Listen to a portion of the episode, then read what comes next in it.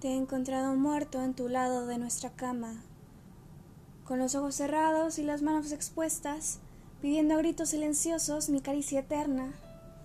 Derramabas pequeños cristales ensordecedores, quemaban mis venas de los brazos, tu boca abrió paso a una infección letal mientras perecerías inmóvil junto al recuerdo. Mis pies no evitaron alejarse y mis piernas dejaron de responder un futuro a tu lado, así que entre arena movediza fui desapareciendo. Desesperada, me apoyé de mis manos heridas, tratando de alcanzarte.